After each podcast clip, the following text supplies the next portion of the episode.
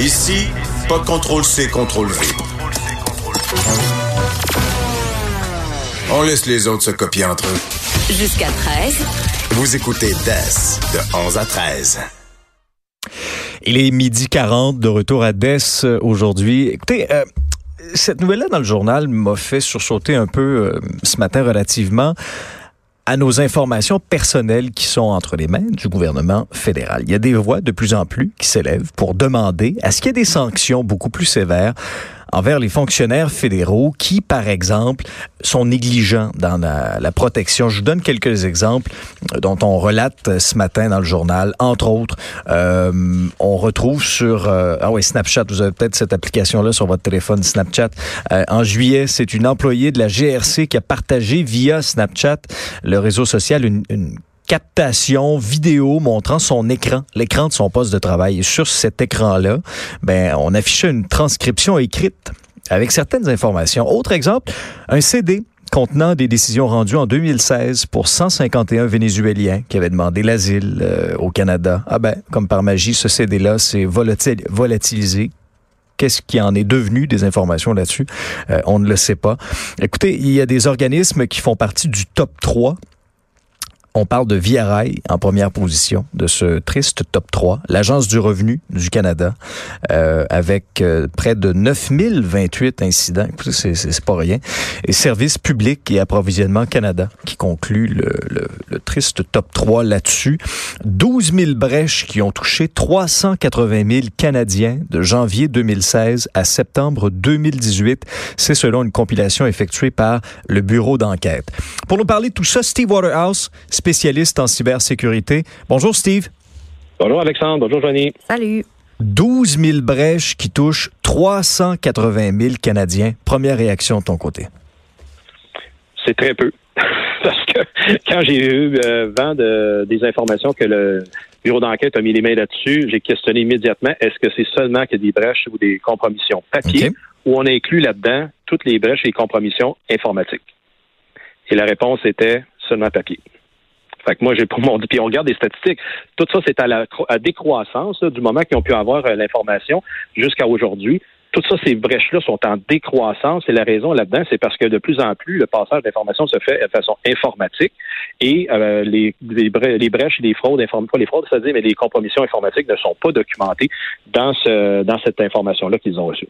Mais est-ce que certains fonctionnaires manquent de, de prudence relativement à nos informations, Steve? Définitivement, j'ai été témoin combien de reprises, ah Dieu oui? le sait. Ah, bien sûr, parce que dans mes bonnes années, euh, j'étais à la défense, puis euh, lorsqu'on parle à la défense, à la PRC, c'est des ministères où ils ont la culture de la gestion de risque, la culture de la gestion d'information beaucoup plus accentuée que d'autres ministères à l'extérieur. Et il y avait même là quand même des récalcitrants qui euh, prenaient pas le temps de bien gérer l'information et d'appliquer les bonnes procédures de protection dans la transmission, dans l'entreposage de ces données-là. Quand on sort, on s'en va dans un autre ministère, je ne veux pas diminuer quelques-uns qu'ils soient, mais qui eux autres moins de euh, qui travaillent avec l'information de moins souvent qui sont qui est sensible, on parle de confidentiel, d'informations secrètes, des choses comme ça. Ben les gens ils, vont banaliser cette information-là, puis ils vont juste euh, dire ah ben ça c'est de l'information spéciale, puis c'est pas si grave que ça. Puis déjà là, l'exemple qui est cité justement d'un employé de la GRC qui va mettre ça sur Snapchat, ben oui. ben, désolé, euh, elle n'a pas de raison de faire ça, puis elle est très bien sensibilisée quant à la fuite d'informations, plutôt à la, au passage d'informations dans le monde public au lieu de garder ça à l'interne. Mhm. Mais Steve, pourquoi est-ce qu'on dit que ce sont les, les, patrons qui hésitent à faire respecter à la lettre les, les règles en matière de vie privée? Pourquoi il n'y a pas une plus grande surveillance? C'est un mystère, honnêtement, là, parce que j'ai vu euh, beaucoup de, de, superviseurs qui ont peur des représailles des syndicats, crois-le ou pas, euh, par rapport à la mauvaise application des règles. Puis pourtant, les règles sont très claires. Veux dire, tu prends de l'information euh, que l'on dit que protégée c'est-à-dire qui peut causer un préjudice grave à quelqu'un si jamais c'est divulgué. On parle donc de toutes ceux de les informations de Desjardins qui ont fui ça. Et ça, je te parle de classification au, au, gouvernement fédéral. Mm -hmm. Euh, ils le savent comment est-ce que c'est cette information-là. Et par la suite, les patrons disent, ben là, tu as, fait une violation quand tu as, eu un manquement à ton travail, as un manquement. Et là, après ça, ça s'en va avec le syndicat en négociation, puis ça s'en sort souvent avec une tape ses doigts. Puis là-dessus, c'est ça qui est dommage, parce que là, ils veulent garder la paix à tout prix. Puis les syndicats sont quand même assez forts euh, au niveau de la fonction publique, ce qui fait en sorte que l'employeur, ben, il est pogné entre deux, encore une fois, entre deux autres, il achète la paix souvent. C'est ça que j'ai vu à maintes reprises, malheureusement. Ben alors, s'il y a un, manque de conscience professionnelle, s'il y a un manque de rigueur, puis qu'ils veulent pas agir parce que c'est trop long, puis c'est le syndicat, puis tout ça, qu'est-ce que nous on peut faire pour pour mieux se protéger dans ces situations-là? Est-ce qu'il y a quelque chose où on est vraiment, on, ça, ça sort de notre contrôle à nous? Ben, le seul contrôle qui nous reste, parce qu'on ne sait pas trop comment ça fonctionne à l'intérieur des ministères, ben, c'est encore une fois d'aller voir son membre du Parlement, donc son élu, et dans son comté, d'aller cogner à sa porte et dire, Monsieur l'élu Madame l'élu, euh, moi, j'ai ça en tête, j'ai ça à cœur, euh, la protection de mes informations privées. Pourriez-vous me rassurer que ça se passe correctement? Et les élus sont en fonction, en principe, d'influencer les hauts fonctionnaires qui, eux, vont influencer les politiques à l'intérieur des ministères pour être capables de faire changer les choses. Mm-hmm. Sinon, c'est d'en faire comme on fait aujourd'hui, c'est d'en parler médias publiquement parce que l'appareil gouvernemental aime pas ça, la mauvaise publicité. Puis quand on dénonce des mauvaises pratiques comme ça, ben, des fois, ça risque de changer sans passer par le, le canal officiel, comme on dit. Steve, un petit mot sur l'histoire des jardins parce que je sais que tu suis ça avec intérêt tout comme moi d'ailleurs.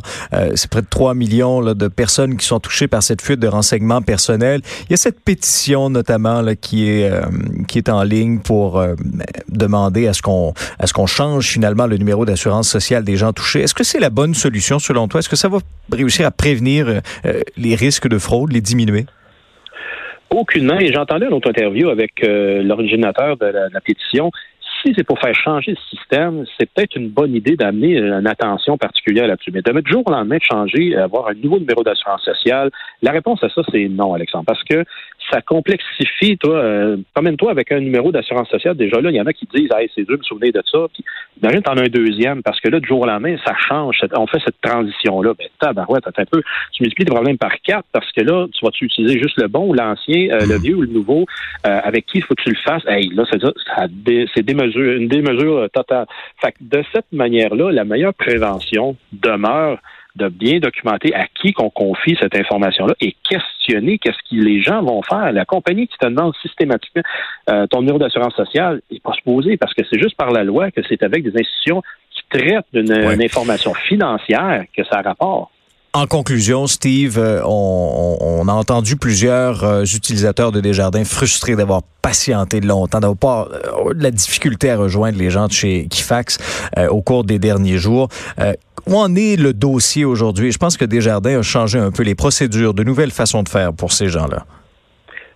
Effectivement, Alexandre, ils ont mis, ils ont pris chez Desjardins la charge d'apprendre les, appels mhm. et d'assister les membres à ce qu'ils puissent s'inscrire au programme de protection du dossier de crédit d'Equifax et TransUnion, ce qui est une bonne initiative. OK, ils ont manqué de coup euh, initialement, ils essaient de se reprendre pour être capables d'absorber ce trop-plein qu'Equifax nous avait promis pourtant qu'il était capable de, le prendre. Puis ça s'est révélé que c'était justement un show de boucan.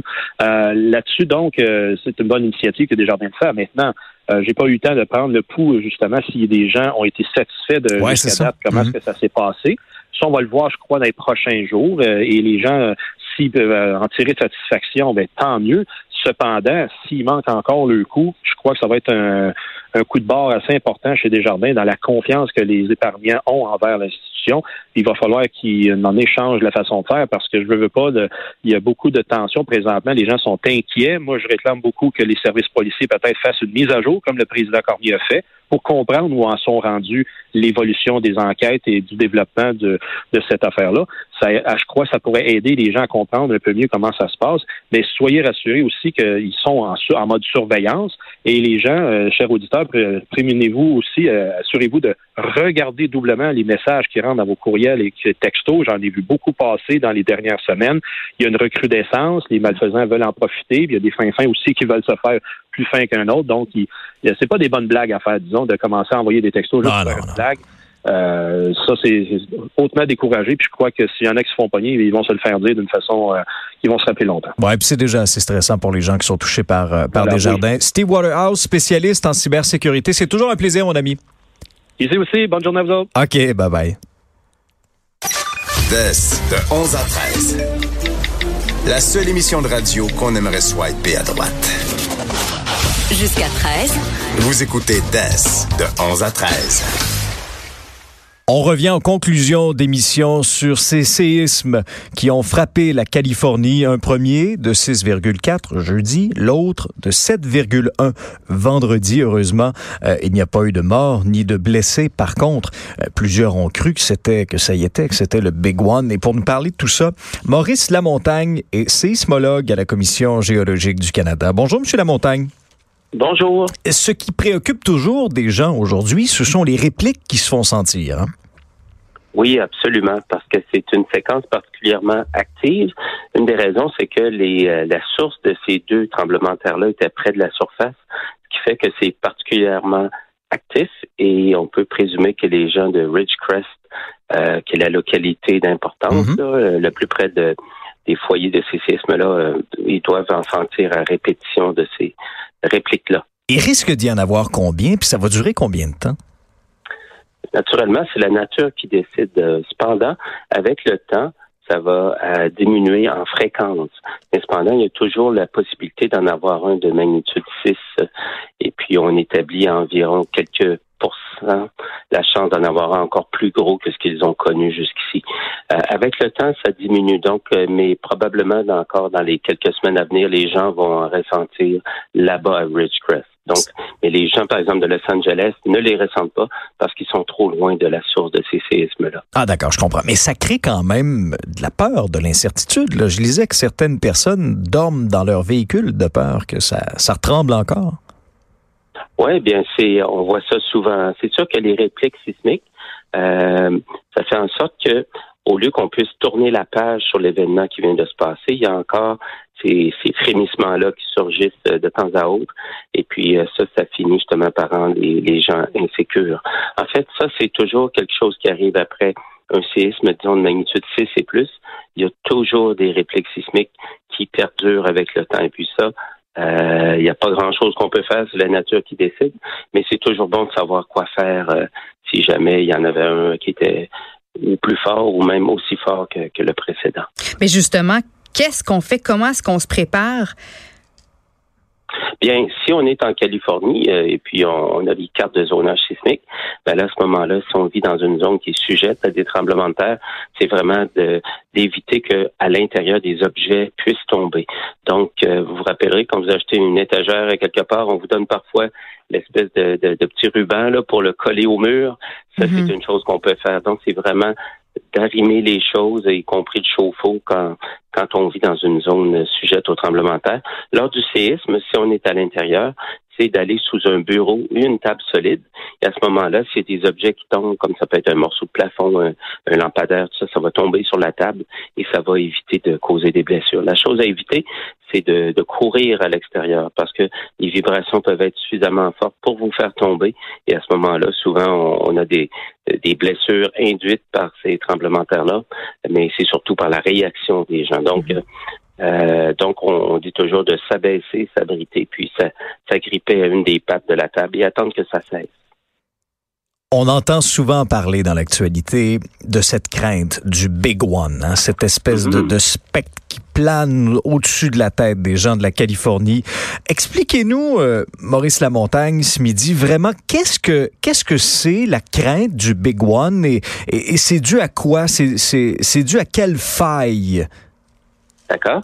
Bien, quand on parle du Big One, on parle d'une grande rupture euh, le long de la faille San Andreas. Euh, donc, quand on parle de Big One, on parle de magnitude 8 ou plus sur l'échelle de Richter, donc c'est très considérable. Et euh, comme vous savez peut-être, la, la, la, Californie est à la jonction de deux plaques tectoniques, en tout cas la, la partie sud. Donc, on parle San Francisco, en s'en allant vers la frontière mexicaine. Une longue faille qui représente la frontière entre deux plaques tectoniques. La plaque nord-américaine du côté est et du côté ouest sur laquelle repose justement Los Angeles, c'est la plaque du Pacifique. Et le côté Pacifique cherche à remonter vers le nord.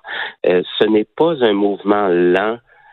Euh, c'est que ça, pendant des dizaines d'années, la pression s'accumule le long de la faille soudainement, un jour, ça glisse. Alors, quand ça glisse, c'est ça qui cause les euh, ondes sismiques qui peuvent être considérables et qui causent les dommages. Donc, un Big One à magnitude 8, ce serait justement un glissement le long de cette faille-là qui pourrait survenir dans la partie sud de la Californie, donc près de Los Angeles, et puis ou dans la partie nord, plus près de San Francisco. Des exemples de ça, en 1906, il y avait la partie nord qui avait rupturé, et puis à ce moment-là, ça avait euh, détruit la ville euh, de San Francisco, surtout le feu qui l'avait détruit, mais sûrement c'était très considérable comme vibration. Et en 1857, la partie sud de la faille San Andreas avait rupturé. Un même séisme que celui de 1857 aurait des conséquences dramatiques pour toute la région, y compris pour la ville de Los Angeles. Oui, parce que c'est sûr qu'un séisme de magnitude 8, il euh, n'y a pas grand-chose qui résiste à ça. C'est extrêmement violent. Bien, en fait, euh, ils le savent. Alors, ils ont, au fil des ans, euh, mis à jour les codes du bâtiment. Ils ont solidifié, donc, les, infrastructures. Dans certains cas, c'est que les nouvelles constructions répondent à des normes plus strictes. Ah, très bien. Et comme vous le dites, dans certains cas, ils ont reculé dans le passé, ils ont dit cet édifice-là mhm est à risque. Donc, il faut le renforcer ou parfois même le détruire. Maurice Lamontagne, séismologue à la Commission géologique du Canada. Très intéressant. Merci beaucoup de nous avoir parlé ce midi sur les ondes de Cube. Je vous en prie, bonne journée. Au revoir, bonne journée. Ben voilà, c'est déjà tout, Joanie. C'est terminé. T'as aimé ton expérience? J'ai ça. Est-ce que je peux revenir demain? Absolument. T'étais excellent, Doobs. Ah, t'es gentil. Bravo et à demain. Hey, ben c'est un plaisir. Ça a été un grand plaisir pour nous de vous accompagner. Bien sûr, Geneviève Peterson suit à l'instant. Et quant à nous, ben on se retrouve demain dès 11h pour une autre édition de DES, mais sans DES. Mais c'est pas grave. Avec Doobs. Avec de Doobs. OK, ciao.